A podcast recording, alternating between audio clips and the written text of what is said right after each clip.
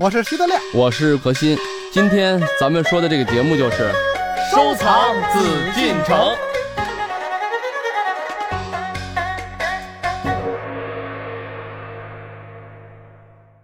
好，欢迎朋友们来关注我们的《艺海藏家》，我是主持人永峰。今天呢，我们又要和大家一起来收藏紫禁城。坐在我对面的依然是我们的老朋友何时人也组合，呃，有请我们的何老师，何老师好。大家好，还有德亮，德亮好。大家好。二位，咱们今儿要说一种非常非常奇特的哈，而且呢是历史非常悠久的东西。它的历史和我们中华文明一样的悠久，而且呢，它也是我们中国最为古老的弹拨乐器之一。弹拨乐呀，嗯，最古老的哦。最古老的。你你不会说弹棉花吧？我就担心你说这个。有可能。弓嘛。呃，弓哎，弹那个弓弦子吗？噔噔 噔，别逗啊，挺高雅的一事儿啊。那这个我知道啊，德亮呢，他是这个号称自己是娱乐界的人嘛，对吧？嗯。呃，也是玩音乐、玩艺术的人。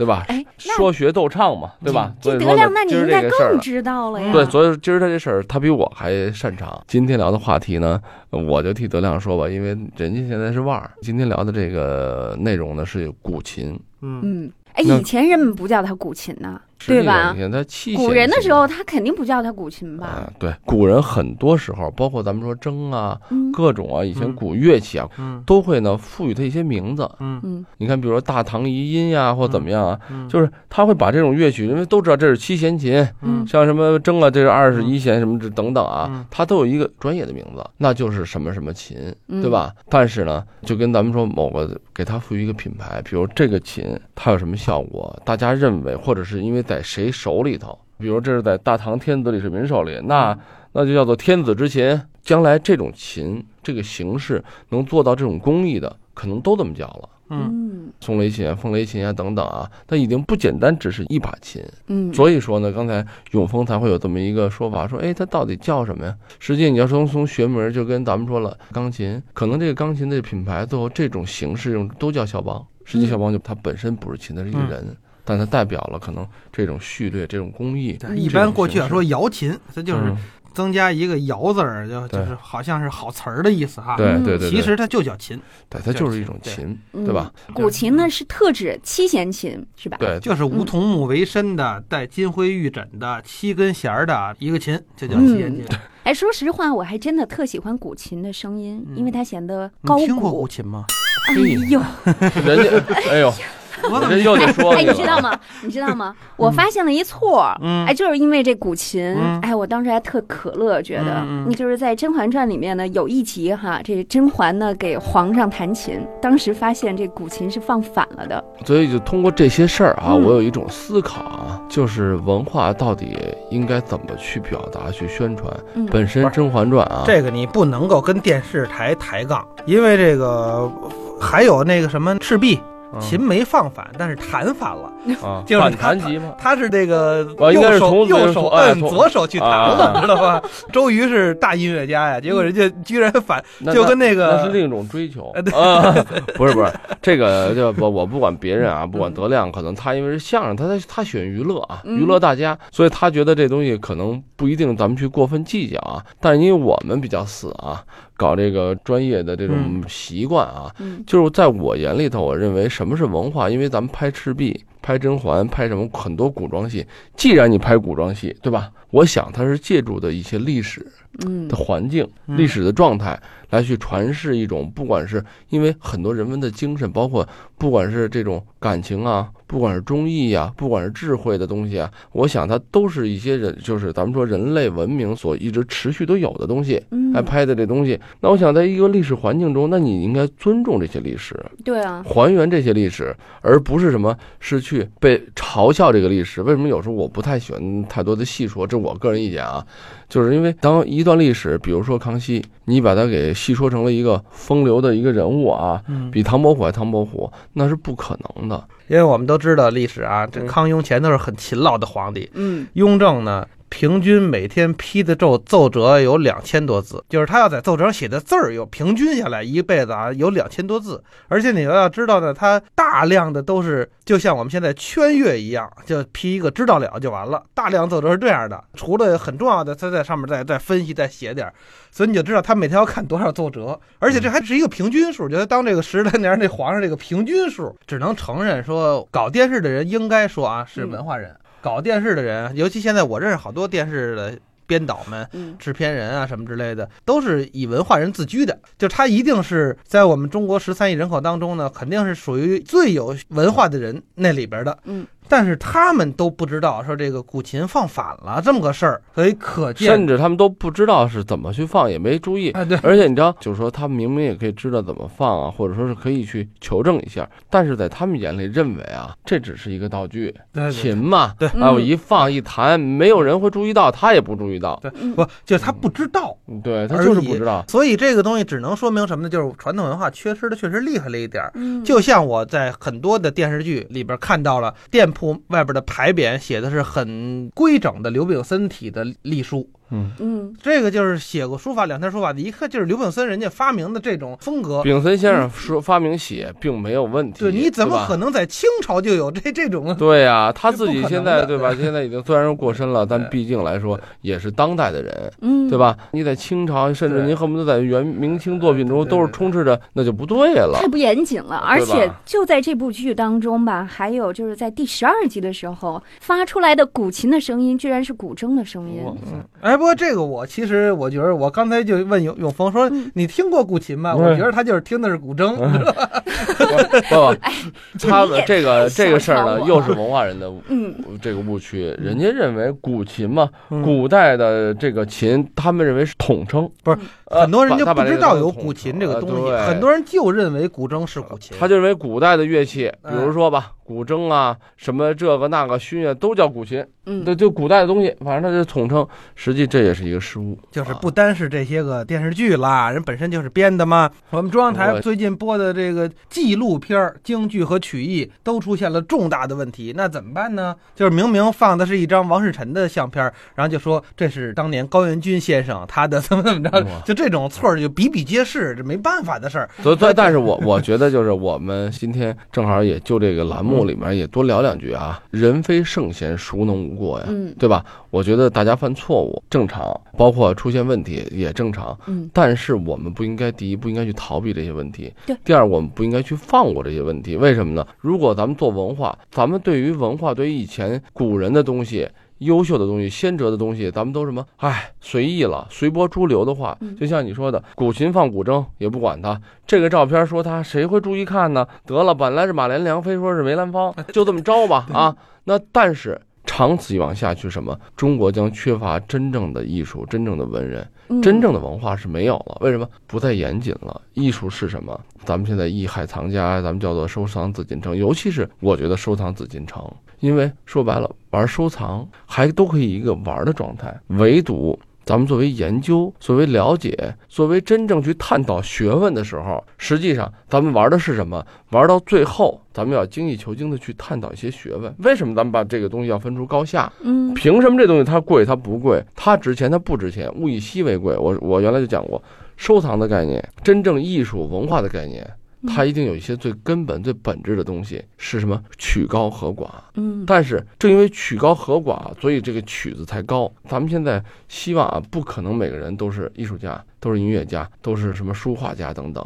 但是最起码咱们每个人欣赏的水平素质会高一点儿。嗯咱们知道梅兰芳，这就是梅兰芳；马连良就是马先生；荀慧生那就是荀先生。咱们不能说这个几个人互相交叉着认，那你就还不如咱们就说不看京剧呢，嗯，对吗所？以德亮，你嗯不用疑惑，我真的是明白古琴和古筝它是不一样的。那挺不容易的，作为一个女孩子，真是挺不容易的。哎 因为我们知道的那种电视里常演的那种，啥穿着那个古代的衣服的那个仙乐飘飘似的那种，那其实都是古筝，其实都不是古琴。对对，而且古筝的声音吧，它显得飘，它显得比较闹；嗯，古琴呢，就显得比较静一些。更静一点。嗯古筝呢是有架子的，嗯古琴呢是放在桌上上弹，对过去一般都是盘腿坐着就放腿上弹的，嗯所以古琴其实很小，其实说现在的尺寸大概就一米左右，古筝可挺长，古筝得两然后呢两米多是可，以背的，哎，嗯，随身带走的。嗯。筝呢一般就是放在哪儿的，对吧？筝你背不了，你啊背你背着好，比你人还高呢。嗯，对是是嗯。哎，当我发现这个错的时候，我在网上还查了一下哈，啊，因为有专家也确实质疑过这个事情。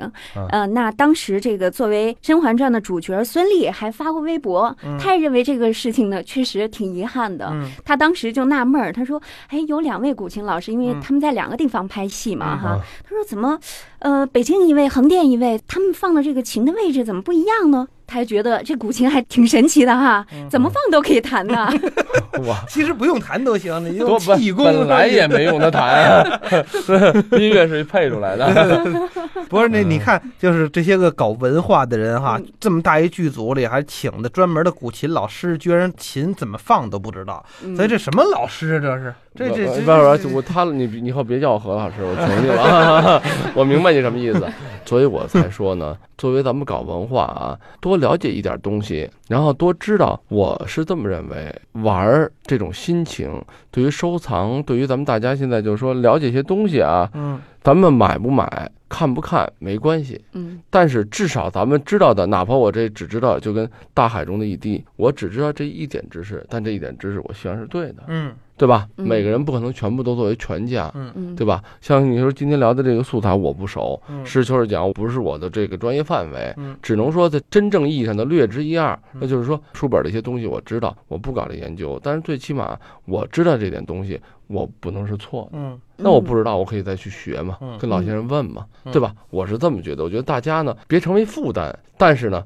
也不能对文化草率。嗯你可以不知道，但我知道的东西一定是对的。那我想当回学生，我就特别想向何老师求证一下哈，因为我看这个《甄嬛传》里边，雍正皇帝特别喜欢古琴啊，他那是特别喜欢让这个后宫的这些妃子们给他弹琴，嗯，嗯，好像他对音律也特通晓，这个通晓音律是肯定的，啊，对然后后宫的妃子弹琴不太可能，为什么呢？古琴是最难的中国乐器，我们都知道嗯二胡很难，啊，那那琵琶很难，最难的其实是古琴。古琴，嗯。你不是从小学，不是跟高手学，不是勤学苦练，根本弹不出好我跟你。讲啊，这都是说演戏啊，所以你哎所以你拍戏。他呢喜欢这个事儿本身是有史可查的，嗯而且他也有很多把名琴也在搜集啊，他的记录啊档案里头。嗯同时呢，他会听琴，肯定会听真正的古琴师、对乐师们去给他弹。供奉，他不可能说一个妃子，因为就是很简单一个道理，真正的妃子她挑啊，就咱们说选秀啊，不管怎么样，她这种体质上来的，首先那个时候不会要求这妃子你一定是古琴高手，他们嗯，清朝是这样。这个说起来也聊多点选秀的制度啊，嗯他们是就跟门当户对一样，嗯，他们都是要在什么旗。这个血统正不正，是不是皇家的血统中嗯才能再去选？为什么咱们好多人都说实话？哎呦，这清代的妃子，你看过那照片哦，一，般呀，嗯不是多漂亮，嗯她是不漂亮。是啊，也不是当然说也因为本身的这个照片来说，那时候照相技术啊也有还原这个失真的问题。嗯当然，确实不是说绝代美女。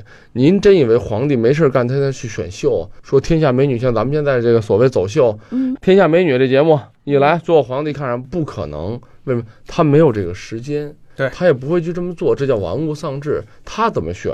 给他选秀，先是血统满足，是不是皇家？什么叫皇家呀？当年咱们说努尔哈赤这个兄弟可能八个人，这几个兄弟之间他们的血统是正的。嗯您普通老百姓，那你血统不正，您根本就选不了秀，您就进入不到。您再是美女，对不起，血统这儿已经给你结束，嗯挡在宫墙之外，皇帝是看不到的。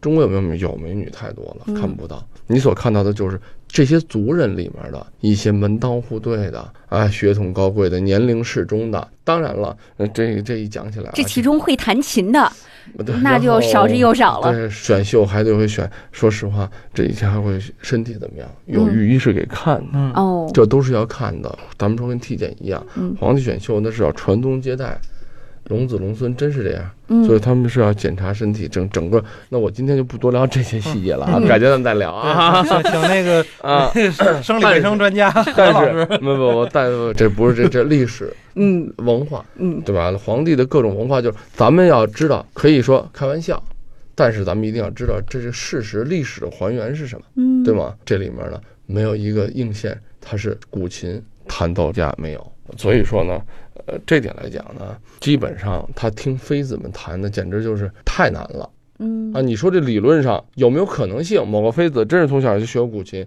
有可能，但是绝对不会像电视里所演的，他把这个时间把这个东西真的放在这儿，不会的。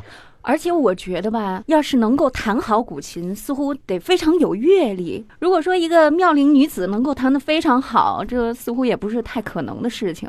技法的问题，这就是是技法跟技艺。嗯，这古琴啊，就是它一般的乐器出来就是乐声。嗯你看西洋乐器，钢琴你不会弹的，过去摁当当当，它是乐声。对，嗯但是中国乐器呢，你不会弹，弹出来就是噪音。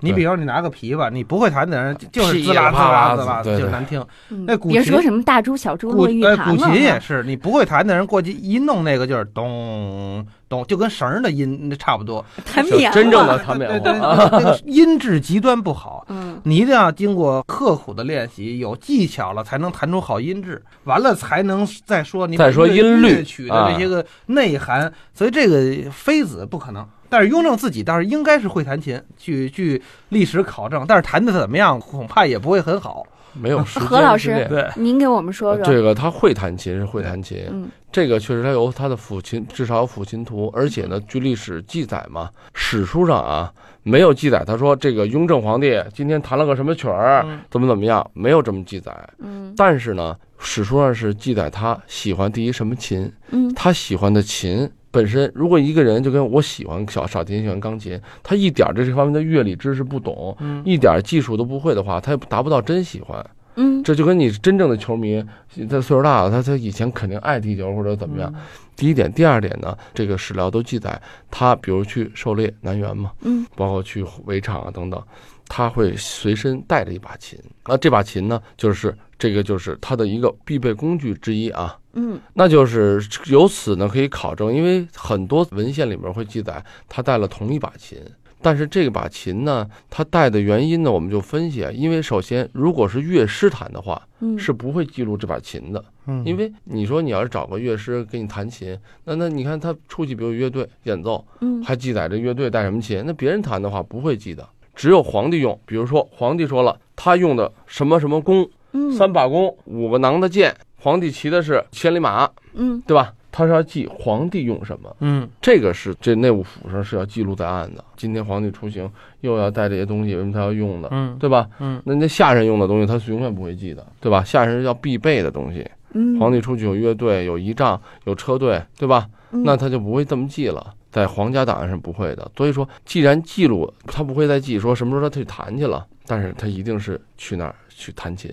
而且也有他这样的绘画作品就流传啊。综合这么考虑，雍正的这种音乐啊，韵古琴的造诣，至少他绝对是不低的。嗯但单说多高呢？那分跟谁比？你跟现在说古琴演奏家跟当时的这个演奏家比，未必。但是他的修养，他自己的技术，我相信呢是不低的。艺海藏家正在播出。朋友们，今天我们和大家在节目当中一起来了解中国最为古老的弹拨乐器——古琴。在中国古代社会漫长的历史阶段当中，琴棋书画历来被视为是文人雅士修身养性的必由之路。古琴因其清和淡雅的音乐品格，寄予了文人风灵傲骨、超凡脱俗的处世心态。而在音乐、骑术、书法、绘画当中，它位于首位。这究竟是为什么呢？在我们的节目当中，您还会听到和古琴有关的哪些故事呢？我是永峰，待会儿见。本内容由喜马拉雅独家呈现。